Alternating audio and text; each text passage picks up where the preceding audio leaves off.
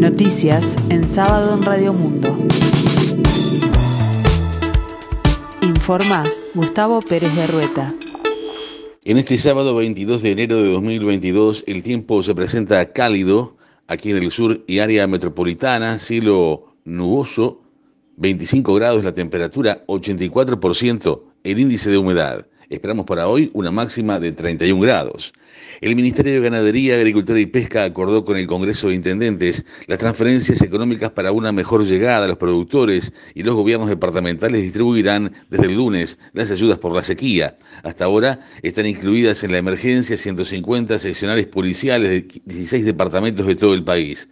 El presidente del Congreso Nacional de Intendentes e intendente de Florida, Guillermo López, explicó en Informativo Uruguay de las radios públicas que las intendencias se comprometieron a aportar una cifra igual al monto que le transfiera el Poder Ejecutivo para destinar a los productores afectados. En el encuentro con el ministro de Ganadería, Fernando Matos, explicó Guillermo López, se manejó la posibilidad de ampliar las zonas declaradas en emergencia a regiones del país donde el déficit hídrico sigue siendo muy alto. Los productores afectados de las zonas definidas en emergencia y que se registren ante el Ministerio de Ganadería serán beneficiados, además de la ayuda incluida en los fondos de emergencia con créditos subsidiados del Banco República y prórrogas en los vencimientos por parte del Banco de Previsión Social.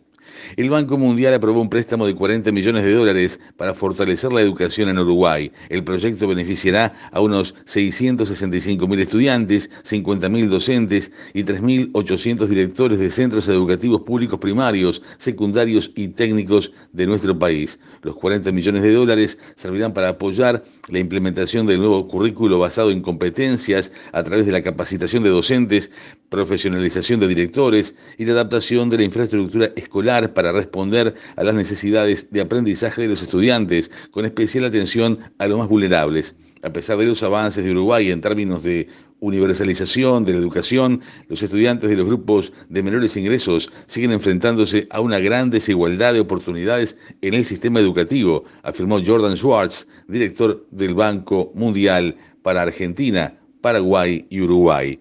El principal sospechoso del asesinato de Ignacio Galván, el menor de 17 años, hincha de Peñarol, que murió el 10 de enero tras ser atacado en el barrio La Unión cuando llevaba la camiseta de su equipo, fue capturado en Rivera. A partir de la detención hay un plazo de 48 horas para definir si se será imputado por ese delito. Según fuentes de fiscalía, parece evidente que ya va a ser imputado, por lo que se espera este sábado se lleve a cabo la audiencia de formalización. Mirta Morales, desde este viernes, ex fiscal del caso, Adriana Edelman tomó su lugar, que le corresponde por el cambio de turno, dijo el observador que esta captura es una gran alegría luego de 10 días de intenso trabajo coordinado entre la policía y la fiscalía.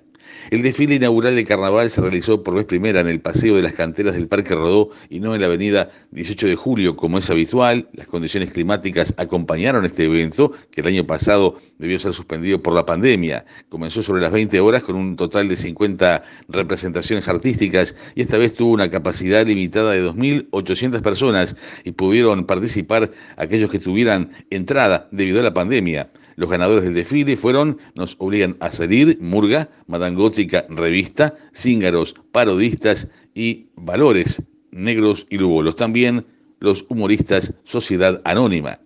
Siete nuevos jugadores fueron incluidos en la lista de 24 integrantes que presentó el seleccionado de fútbol de Uruguay, Diego Alonso, para la doble fecha de eliminatorias mundialistas ante Paraguay y Venezuela. Sebastián Sosa, Guillermo de Amores, Leandro Cabrera, Matías Olivera, Facundo Peristri y Diego Rossi, Nicolás López son las nuevas caras que defenderán la camiseta celeste por primera vez en los duelos ante paraguayos y venezolanos. El técnico Alonso, que asumió en la celeste en reemplazo del maestro Oscar Washington Tavares, presentó el pasado 7 de enero la primera lista de reservados que incluyó 14 nuevos nombres en el equipo. A su vez, la convocatoria está encabezada por los experimentados jugadores Luis Suárez, Edison Cavani, Diego Godín, José María Jiménez y Martín Cáceres, entre otros ya conocidos como Federico Valverde, Rodrigo Bentancur, Lucas Torreira y Matías Vecino. Alonso debutará como técnico de la Celeste el 27 de enero contra Paraguay en condición de visitante.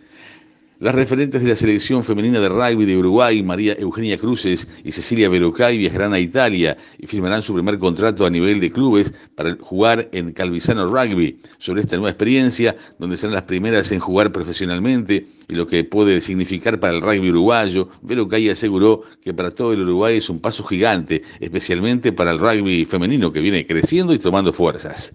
La diputada del Partido Socialista de Chile y nieta del expresidente Salvador Allende, Maya Fernández, fue anunciada como la nueva ministra de Defensa del gobierno de Gabriel Boric.